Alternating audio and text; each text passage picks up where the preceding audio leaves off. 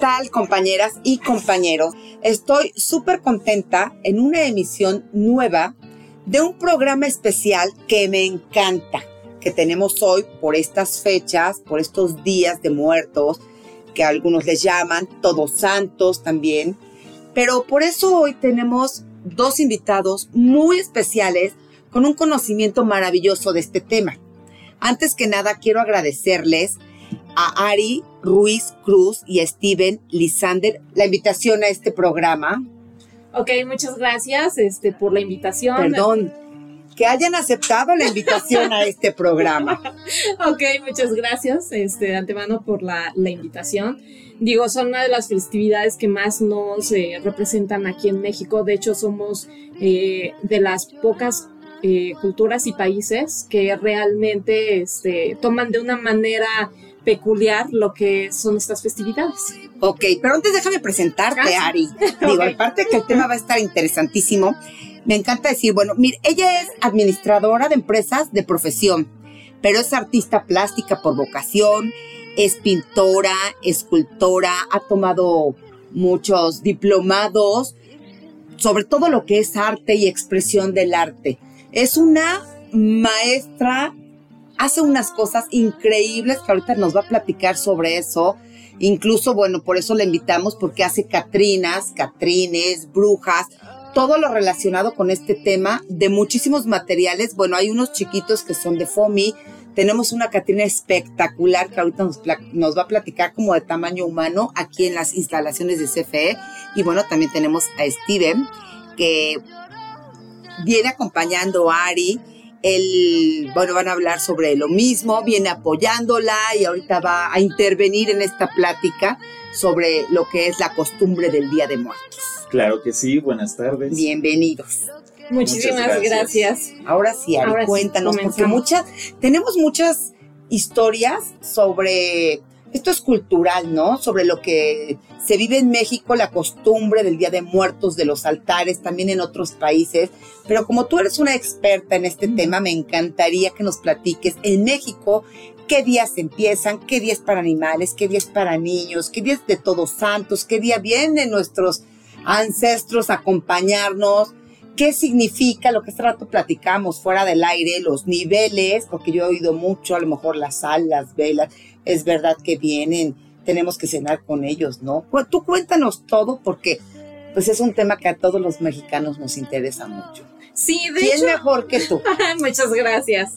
Gracias. Realmente son de las cosas que eh, aquí en México se identifica, inclusive un dato curioso es que eh, la UNESCO en el 2008 eh, mencionaba que era patrimonio cultural de inmaterial este, nos otorgan ese título por las festividades del Día de Muertos. Entonces, existen este, ciertas costumbres que ya están establecidas, otras que hemos ido adaptando.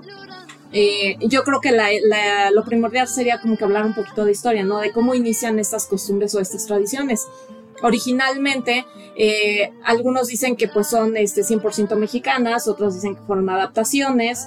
Eh, en realidad, es una mezcla de todo. Si tú recuerdas nuestras eh, prehispánicos, como son los mayas, los aztecas, los tunacas, todos aquellos, eh, tienen eh, una similitud en la representación de lo que hacen. Una de ellas es, por ejemplo, este, los mayas y las culturas que más o menos ahorita te mencioné, tenían ciertas alabanzas hacia lo que era el camino de nuestros muertos, de cómo iban avanzando. De ello es muy este, conocido el tema del Mictlán no sé si lo has escuchado. Lo he escuchado, no tengo mucho conocimiento de eso, pero lo he escuchado. Ok, se suponía la tradición, decían que eh, en algunas culturas, eh, una vez que fallecían nuestras eh, personas allegadas, en este caso ellos no lo veían como la muerte, ellos lo veían como un paso a un camino más, a una nueva vida que iban a tener ellos. Ellos lo veían como algo bonito, no algo triste o deprimente. Entonces lo que solían decir es que ellos tenían que llegar al Mictlán el Mictlán era este, en referencia al dios este, Mictlatepetl, que era este, el dios que se, el dios de la muerte. Entonces decían que se tardaban como cuatro años en poder llegar al Mictlán. ¿Cuatro años? Cuatro años. Y algo eh, que solían hacer era que eh, hacían ofrendas que era precisamente llegaban y le ofertaban, bueno, no le ofertaban, le ofrendaban al dios. las para ofrecían. es cuando yo leí o escuché de eso justo por las doncellas que ofrecían, que eran doncellas vírgenes a los dioses, y lejos de que se sintieran tristes ellas o los papás porque las iban a sacrificar, eran los más felices ahí. Por eso me acuerdo, yo decía, oh my God. Ah, sí, inclusive ves que en Apocalipto, haciendo referencia a una película eh, que trataron de, referenciar nuestras culturas antiguas, es precisamente eso, agarraban a las doncellas, las llevaban en forma de sacrificio, pero este en algunas otras culturas es diferente, no solamente este, ofrendaban a personas o hacían este eh, ritos, como en algunos casos sacrificios, sacrificios solían decir. Este, eh, también ofrendaban lo que eran las, las comidas o los alimentos. Entonces así es como empieza la cultura, pero sin embargo aquí en México no tenían establecidos una fecha como tal para poder hacer estas este, representaciones si no es hasta el momento en el que llegan este, los españoles con la famosa colonización que nos hacen, empiezan a traer culturas de Europa. Y en Europa eh, resulta, este, cuando llegan los españoles en la colonización, hacen lo que es la evangelización y de ahí empezamos a adoptar lo que son las costumbres. una mezcla de culturas. Exactamente que es este, precisamente el catolicismo o el cristianismo, que es lo que nos heredan precisamente los españoles. Entonces ahí empiezan a hacer como que una fusión de costumbres. Mantenemos nuestras costumbres eh, prehispánicas eh, de las culturas mayas, aztecas, este, mixtecas, todas ellas, y adicionamos las culturas celtas, que eran las que regían en ese entonces a los españoles. Hay que recordar que los celtas tenían unas costumbres que eran muy parecidas a lo que viene siendo el Halloween ellos sí tenían establecido como tal las fechas para celebrar y celebraban el Día de Muertos. ¿El, Halloween viene de los celtas? Una parte, eh, ahí viene como que otra integración entre la parte de Europa con los celtas y Estados Unidos que lo van adaptando. Básicamente sí surgen de los celtas la idea o la costumbre de decir, ay, pues vamos a, ver lo terrorífico, este, los animalitos, eh, perdón, este, los fantasmas, o sea, como que ven la muerte o, eso, pero lo ponen de una forma terrorífica. Completamente diferente. Y aquí en México hacemos de una forma peculiar la muerte. Nos burlamos de la muerte. La verdad es que este tema nos, nos interesa mucho a muchos mexicanos más desde que, o sea, siempre ha importado. Pero cuando sacaron la película de Coco, o sea, la gente como que se empezó a interesar más por ese tema. Yo desde ahí pongo ofrendas, como que me enamoré de esa película de, de todo lo que se puede hacer en el altar, ofrendar a nuestros ancestros, llamarlos y mucha gente como yo. Sí, de hecho. Es lo que nos interesa. Exactamente. nuestra cultura mexicana. Y es que son tradiciones muy bonitas que si bien recordarás, bueno, no sé si te haya tocado, eh, a mí es algo que me ofrendó o que me recordó muchísimo. Eh, y es una herencia que traigo desde la época de mis abuelas. Mis abuelas acostumbraban poner altares o ofrendas en la época de muertos. Eso se lo heredan a mi, a mi mamá. Y cuando ella estaba, yo, estaba pequeña, siempre era la costumbre de que nos decía, ay, ¿sabe qué, este, hija? Vamos a empezar a poner el altar. Y para nosotros es una festividad, o sea, es como celebrar, no sé, el 16 de septiembre, la Navidad o lo que sea en la casa, sí que en tu casa. Gracias. Este, mi mamá lo que acostumbraba era desde el día 26, 27, empezaba a jalarnos y a decir, bueno, vamos a empezar a poner eh, por niveles. Cada nivel va a ¿Qué significa para ti, Ari, y toda tu historia que trae, todo lo que te enseñó tu mamá? ¿Qué significan los niveles, las velas? ¿Qué para ustedes es importante poner en una ofrenda?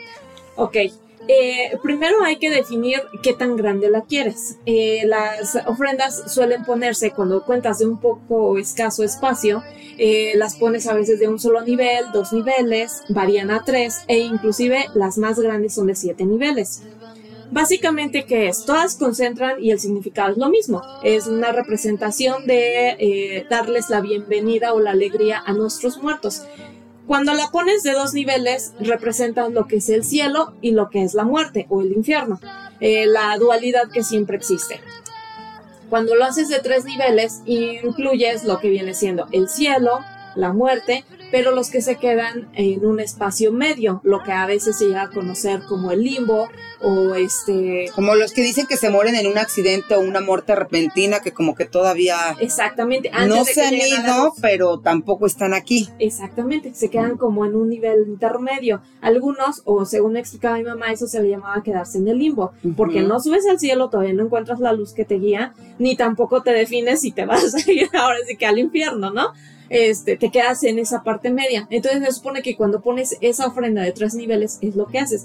Y cuando son de Le estás poniendo a los que están en el limbo. Exactamente, los que se Tres niveles que hablas, tres mesitos, o sea, tres, así.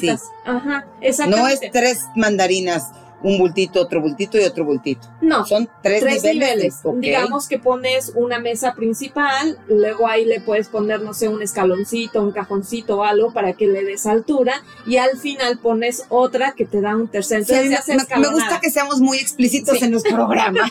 sí, claro, es que como visualmente aquí nos podemos ver, te puedo enseñar. Además, como te diste cuenta, todo este, bueno, esta invitación y todo, Perfecto. Bueno. Ay, qué bonito, qué bonito que, que Comisión se tome esa oportunidad de invitar y de que no se sigan perdiendo estas tradiciones. De hecho, pues hay que, que, mantenerlas. Y de hecho, México tomó mucha este, referencia a lo que, o a reavivar estas tradiciones porque ya se empezaban a perder.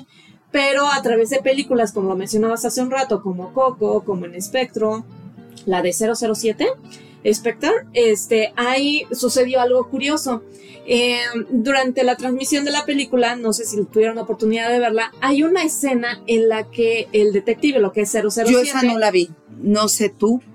Eh, sí, claro. De hecho, hay una escena grabada durante la película que se supone están en una persecución y precisamente entran aquí a lo que es México y se menciona o se ve parte de la traición que es celebrar en ofrendas lo que es Día de Muertos.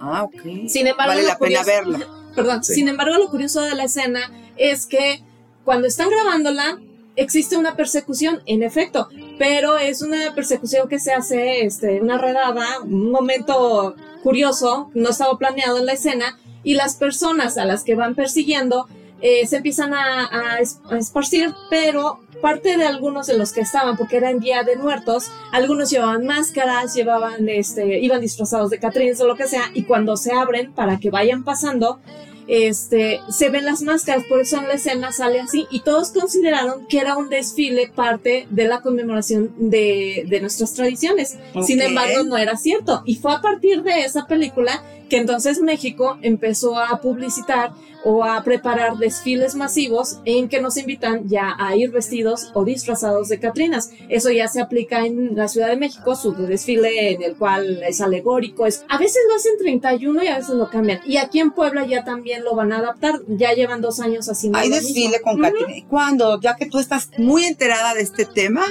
y Steven también en la, lo que es en el centro, cierran ciertas calles y ahí empieza a ser, e inclusive algunas, porque este, la Casa de la Cultura ha dado mucha difusión este, a todo este evento de Día de Muertos, aparte de que hacen su recorrido de, o corredor de ofrendas, hacen concursos. Este año, el barrio del artista eh, organizó un concurso de puras Catrinas. ¡Ay, qué bonito! Y ese se va a llevar a cabo el día 31 allá este, en el barrio del artista. Muchas gracias por la información. ya le vengo a hacer no, este, No, pero bueno, ya que estamos tocando este, este, tema, bueno, entonces, estamos hablando de los niveles. Correcto.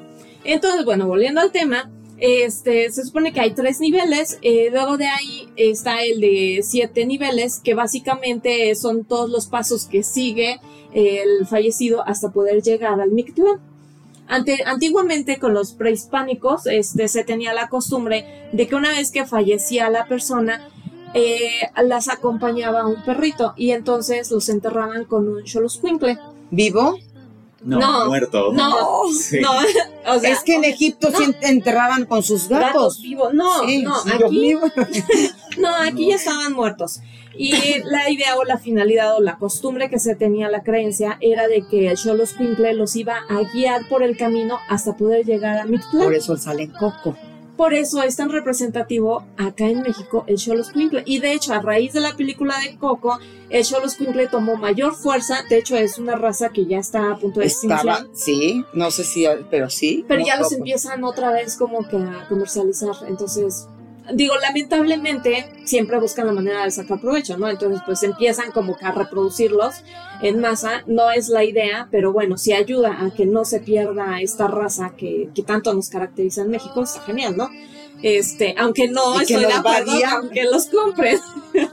digo, no, no, a, eh, porque luego se vuelve una mafia ahí de perritos medio fea, ¿no? Pero Sé perfecto de lo que hablas. Sí, ¿verdad? Pero ese es otro tema. Sí. Entonces, este, se suponía que lo que hacían este, los perritos, los cholos quimples, es este, guiar la, alma de esta persona hasta el Mictlán para que no se perdieran. Por eso de ahí la costumbre de enterrarlos. Ay, no, es que amo, amo los altares. El agua. Ah, ok. Porque dicen que debe de haber siempre un vaso con agua. Los, De hecho, los cuatro elementos. Empezamos con los elementos. Eh, algo que nunca puede faltar es el este el vaso de agua. Representa el calmar la sed del el alma que viene para, este, para visita al altar donde lo estás poniendo. Entonces debes de poner, más que nada siempre debe de haber eh, flores. La flor de cempasúchil o flor de muerto, que es la que se conoce aquí en México, es la tradicional, aunque algunos suelen poner la flor de terciopelo, pero la tradicional es la flor de cempasúchil. Porque una de esas dos. Que es, eh, ajá, la de cempasúchil que significa flor de 20 pétalos. Y ella eh, lo que hace es que con el aroma que despide y el color, se supone que al regar el caminito eh, hacia lo que es la ofrenda desde una puerta, es indicarle a esa alma que ahí es el camino que deben de seguir para poder llegar a la ofrenda donde lo estás invitando a cenar. ¡Qué bonito! Ok. Fuego. Ok. Eh, no es fuego como tal, en sí son las veladoras lo que se acostumbra a poner. Qué bueno, sí. Bueno, sí hay que aclarar, compañeras y compañeros, eh, que son de al final la tradicional es, la de parafina, ¿no? Digo, la, la vela tradicional. Oye, sí, ahora que se usa tanto, que prenden ya las de lucecita de pila, que imite hacer una flama, pues se ve, ¿no? Sí, es que esa es más que nada ahí es el concepto ecológico y principalmente el evitar riesgos o accidentes. Exactamente, porque se dejan toda la noche. Hay que recordar que en algunos hogares sí acostumbran dejarlas encendidas todo el rato como antiguamente solían hacer nuestros padres que hacían altares a, a las imágenes católicas y luego ahí dejaban la veladora prendida toda la noche o todo el día entonces es como evitar el riesgo de un incidente mayor. Es por eso que se ha hecho la adaptación ya de poner. Y que supongo que funciona porque creo que lo más importante es la intención y además simula una llamita de, de hecho, de hecho. La finalidad es este guiar con esa luz, al ver este el alma esa luz, sabe el camino hacia donde tiene que llegar. O sea, si el camino está todo oscuro, porque pues hay que recordar que vienen desde el Mictlán, van a pasar por lugares muy oscuros y al final, ahora sí que cuando vean al final del camino esa luz, les indicará que es el altar que les han puesto o les han ofrecido a las personas que lo aman. Ok. Donde está siendo, este, pues invitado. Perfecto. De ahí, eh, se acostumbra también lo que es el pan de muerto. En algunas eh, poblaciones acá en México no es como tradicional la hojaldra, pero sin embargo sí se pone algún pan que puede ser a lo mejor el que degustaba el difunto o bien este el pan de muerto, pero el pan de muerto representa los huesitos de la persona que, se murió. Ay, por eso le ponen esas. Sí, son esas Mira, todos los días se aprende algo. Eso nunca lo había oído. Qué bonito. Sí, aunque ya ves que las este, burlas en internet no paran y luego dicen que realmente está hecho de, de huesitos de nuestros muertos que aquí los molemos y ahí los integramos. Pero son parte de las bromas de otras culturas que pues desconocen todo lo que hacemos. Pero no, es un pan tradicional muy rico. Delicioso. Lo, tradicional, ya hoy en día se hacen hojaldras de todos los sabores, pero la tradicional y la original debe ser hecha con flor de azar, té de flor de azar. Y esas son las más ricas. Así las hace mi mamá, le ponen flor de azar. Exacto. Exactamente. Y, no muchos lo saben, porque muchos dicen la tradicional es de mantequilla. No, error, es la de flor de azar. Muy rica. Queda deliciosa. Ay, yo quiero una. sí, claro. Y de ahí, este, otra cosa. La eh, Correcto. La sal, que esta es la que purifica el alma de los muertos, ya que vienen de un recorrido muy largo del clan, puede que su alma se corrompa o se pierda en el camino. Entonces la sal es como un símbolo de Hasta en esos espacios te pueden corromper, Dios mío. Sí, sí ya uno no está seguro. Entonces, pues sí, se acostumbra a poner un bultito de sal, algunos lo ponen en un plato. Recuerdo que en mi en casa de usted. Gracias Mi abuela lo que solía hacer era poner en platitos unos puntitos de sal. Y eso se supone se acostumbran a poner en el primer nivel, me parece, de la ofrenda. Ah, qué bueno que lo aclaras, lo tengo muy al, completamente al revés. Dependiendo de los niveles que vayas a hacer tú. Pues mira, la, la tenía en dos, pero porque no sabía, pero voy a poner tres. Y la sal la tengo en el de arriba, entonces la voy a bajar. Correcto, en el segundo nivel la puedes poner, si la vas a hacer de tres, la puedes poner en el segundo nivel.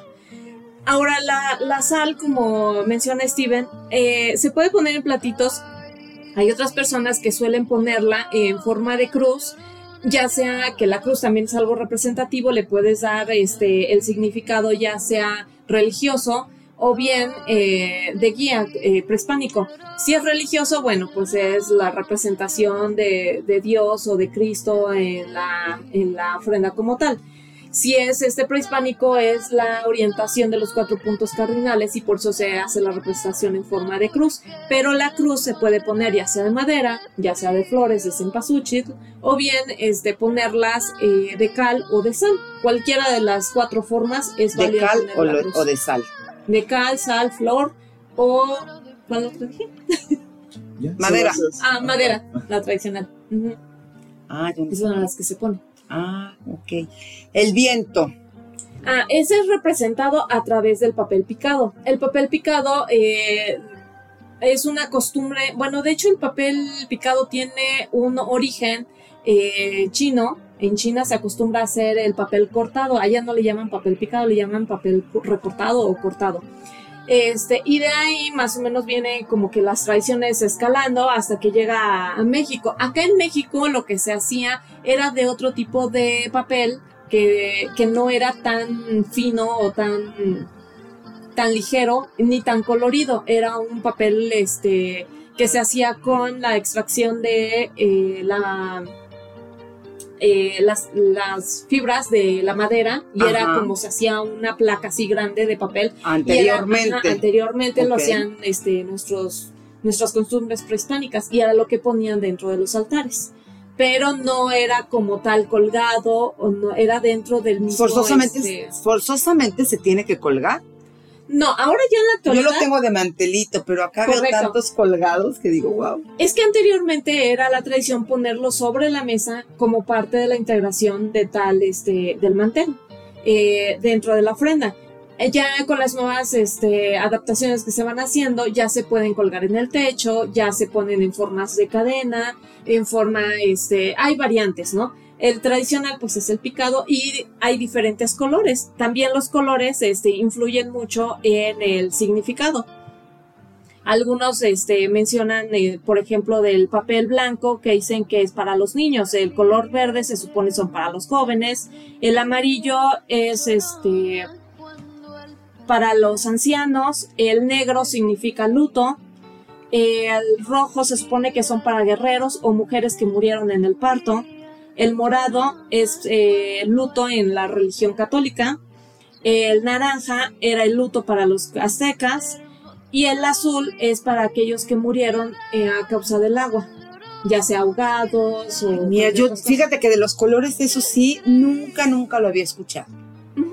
Pero ¿Sabes qué me encanta de esto? Que de verdad tenemos un abanico de posibilidades, ¿no? Si no es una cruz de cal, puede ser de sal, sino de madera, o sea, me encanta porque podemos hacer nuestro altar como queramos. Exacto, es que esa es una maravilla, realmente el poder este, hacer eh, una fusión de todas las culturas es lo que nos ayuda. De hecho, a esa fusión de culturas se le llama una eh, sincretismo Así se le conoce el tecnicismo a esa este, unificación de culturas. Y es lo que hacemos aquí en México. Estamos tan acostumbrados a hacer este sincretismo con todo. Lo hacemos, ya hoy en día metemos desde Día de Muertos y en algunas casas una parte es de Día de Muertos, otra parte es de Halloween, porque también nos encanta reírnos y la parte este, terrorífica que nos muestra lo que es el Halloween.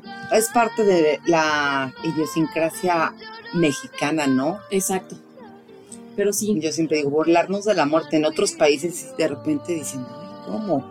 Ponen calaveras en su casa y todos sí se sorprenden. E inclusive ves que surgieron también las, este, lo que vienen siendo nuestras calaveritas literarias, en donde literalmente de una forma sarcástica pero respetuosa nos burlamos tanto de vivos y de muertos. Hacemos la referencia de que la muerte viene con nosotros o viene por nosotros y a su vez eh, de, de, hablar de a lo mejor alguien que está vivo todavía actualmente y de mostrar a lo mejor cómo se lo lleva la, la muerte, ¿no? De una forma... Yo tenía mi calaverita escrita que me hizo mi abuelo hace años, la voy a buscar, me la recordaste. Ya es, sí, hay que mantener eso. También hacen muchos concursos de calaveritas literarias ya hoy en día.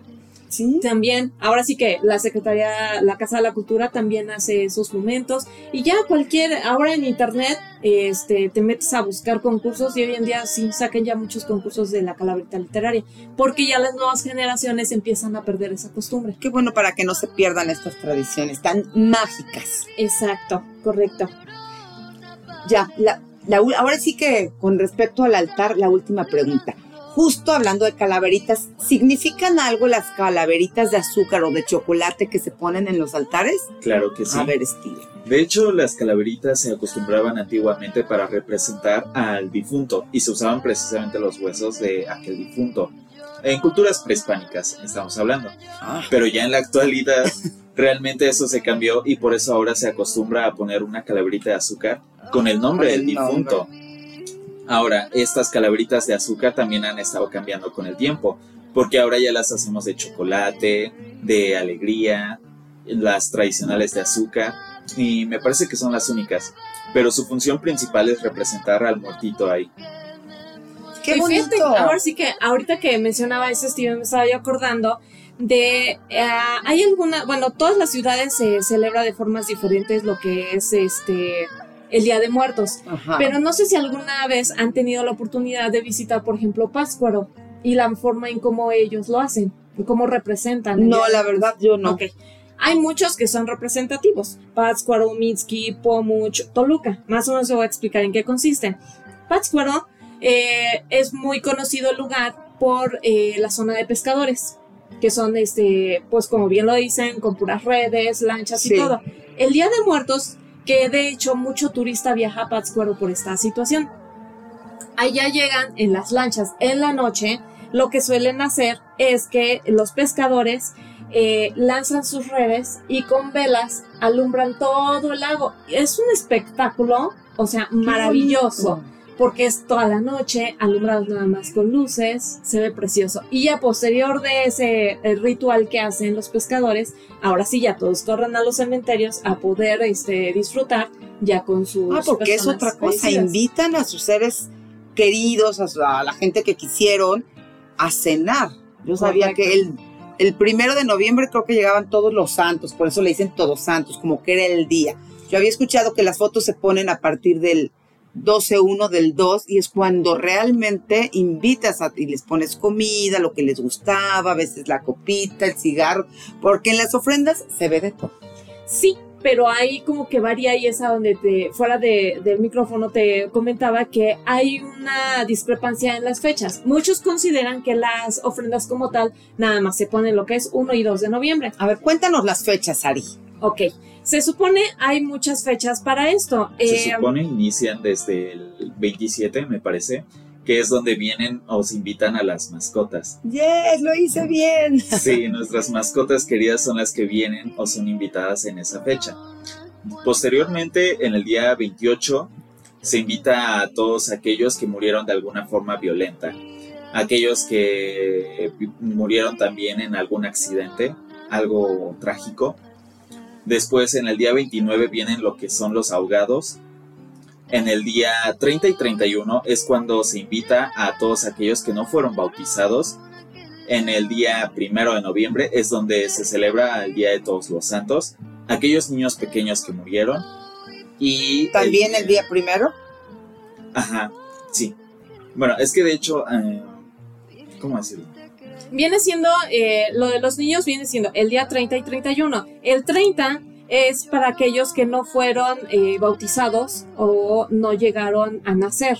Hay, los bebés que se perdieron. Exactamente. Hay que recordar que algunas mamás a veces tienen la desafortunada situación en que no logran llegar a término su, su, embarazo. Entonces a ellos son más los que se les pone el altar en el día 30. Y en el día 31 son aquellos pequeños que desafortunadamente eh, dejaron este mundo terrenal, pero que sí alcanzaron a tener una vida como tal. Fueron este, bautizados, eh, tuvieron juguetes, este, interacción con cualquier otro humano, para que quede más estabilizado. Gracias, Ari. Seguimos con esto. Y bueno, el día 2 de noviembre, que ya es como que la conclusión de esta celebración, que es cuando se invita a todos los adultos, a todos los fieles difuntos, se le dice a ese día. Y se supone se invita a todos aquellos abuelos, padres, hermanos, familia que murió y que extrañamos mucho. Ya culminaría con el día 3 de noviembre con la con prender la última vela ya para despedir a todos con la esperanza de poderlos recibir el próximo año. Y ya es cuando se puede quitar el altar, realmente del 3 después de una veladora. Gracias o qué decimos. Sí. Los que son religiosos suelen este, ofrecer alguna oración a lo que son a nuestros difuntos y empiezan a recoger todo de manera respetuosa. Y este, y ya es cuando les pedimos a todas las almas. Pero fíjate que este, volviendo al tema de lo religioso, eh, eso de los todos santos eh, es un nombre que se le da por la cultura este, o por el cristianismo y por los españoles, porque ellos tenían eh, considerado en la época del 1 y 2 festejar a los muertos. Entonces ellos, el día primero, el decir es día de todos santos, es porque en efecto allá festejan como tal a todos aquellos que han sido santos, ya sean beatificados, no reconocidos o lo que sea, y a todos esos santos cuya vida ha sido este, manera de, representativa eh, para poderlos seguir o para poderlos guiar porque han hecho algo maravilloso o muy bueno. Y el día 2 es el día de todos los muertos, porque ahí sí, en general, eh, respetaban o les rezaban a todos aquellos que ya se hubieran muerto. Y la finalidad era prenderles una vela y eh, era una manera como de dedicarles un día a todas aquellas personas, aun cuando ya no tuvieran familiares vivos. Porque recordadas, por ejemplo, en la película de Coco, ahí nos hacen muy este representativo que dicen, si no te ponen una fotografía, no puedes salir del Mictlán porque nadie te está invitando, entonces te quedas ahí olvidado. Era una manera que tenían este, los españoles de decir, tuvieras o no tuvieras a alguien vivo en este mundo, se te pone una vela y es una manera de festejarte. Y aquí en México, pues ya lo hicimos más divertido, ¿no? Ya sabes que aquí nos encanta la fiesta, el folclore y lo divertido. Ay, no, pero ¿de dónde dices eso? sí, Oye, ¿qué, qué tema tan bonito. Y sabes qué, muchas gracias a ambos, pero quiero que nos platiques de ese trabajo tan fabuloso que haces con las manos, con ese arte de crear esas Catrinas, los Catrines, las brujas y todo lo fantástico que haces. Platícales por si, porque todavía a lo mejor alguna compañera o compañero le puede interesar para su altar, es que están divinas. Sí, muchas gracias. Pues mira, es un amor por las tradiciones, porque no se pierda todo eso. Y te agradezco toda la explicación que nos diste. muchas gracias. De hecho, es un tema tan extenso que hay infinidad de cosas que decir, pero bueno, eh, de estas figuras eh, es precioso y es este mantener esas costumbres.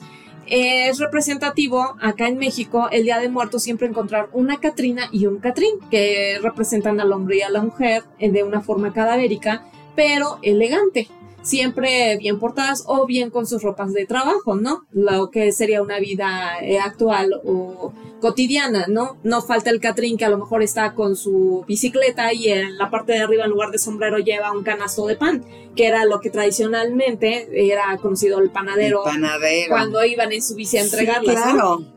Este, entonces, dependiendo de las actividades o de lo que quieran, se pueden realizar estas calaveras.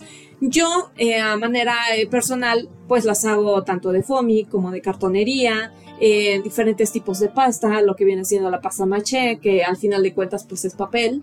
Este, es como la que está aquí afuera de ese tipo de pasta. Correcto, esa es una mezcla tanto de la cartonería como de papel maché, este, y se le van dando unos acabados, ya tú eliges con lo que le quieras poner. En el caso de la que está aquí afuera, le puse unas rosas en la parte de la corona en, en foamy. Sin embargo, todos los demás este, están adecuados en decoraciones de papel, papel crepé, eh, que es lo que le da ese color y esa textura a las cosas, y el color, pues como tal, en pintura. Y este, también hago lo que es este porcelana, lo que viene siendo este pasta, diferentes tipos de pastas o de texturas. La idea pues es a través de una escultura o de inclusive de un cuadro poder representar eh, parte de nuestras culturas y no solo de eso, sino en general cualquier tema o lo que sea se puede representar. Ay, wow. Oye, muchas gracias, Ari. De verdad, gracias por traernos un poco de lo, de, toda esta historia maravillosa de nuestro amadísimo México para nuestras compañeras y compañeros. Sabes muchísimo, como dices, sobre este tema es para otro programa.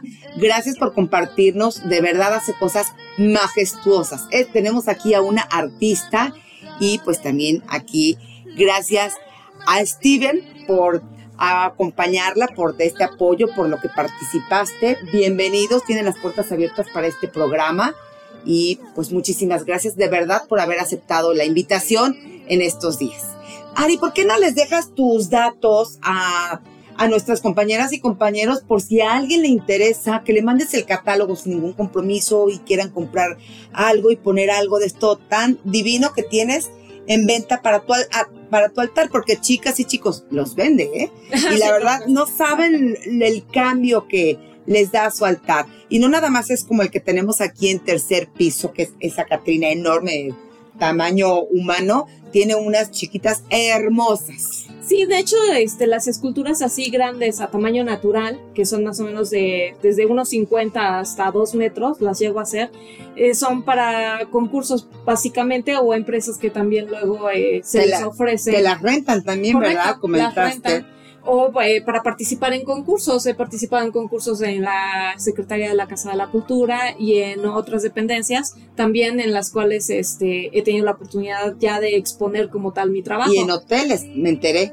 Sí, ahí ya participo, este, tanto con las grandes como con las pequeñas. He estado en exposiciones acá en el Hotel Aristos, he estado en exposiciones en el centro, enfrente del Hotel Santa Isabel, en un edificio este, y en otros lugares, en escuelas donde también he tenido la oportunidad de exponer mi trabajo. Pero sí es parte de la expresión y el arte. Pues doblemente agradecida por tener un artista como tú en este espacio. Ay, muchas gracias por la invitación. no, gracias a ti, gracias a ustedes por venir. ¿Por qué no dejas tus datos, tu teléfono? No sé si quieres dar alguna sí, red. Claro. Por si de alguien hecho, quiere este, contactarte. bueno, pueden buscar o, o encontrar toda la información. La empresa se llama Fomitown. Este, FOMI como tal se escribe F-O-M-M-Y y Town de ciudad en inglés, bueno, ciudad, eh, pueblito en inglés. Este, y el teléfono es el 2221 55 97 98. Ese dentro del mismo WhatsApp, ahí encuentran el catálogo, la link, el link, que es la, eh, la famosa casita. Le pican ahí y llegan al catálogo en donde encuentran todos los productos de todo lo que hacemos en Fomitao. Excelente. Pues despedimos, muchísimas gracias. Despedimos a Ari Ruiz Cruz y Steven Ruiz Cruz. Muchísimas gracias por habernos acompañado. Muchísimas gracias por la invitación y por todo. Hasta Claro la próxima. sí, muchas gracias. Llorona, llorona, llorona, llévame al río. Ay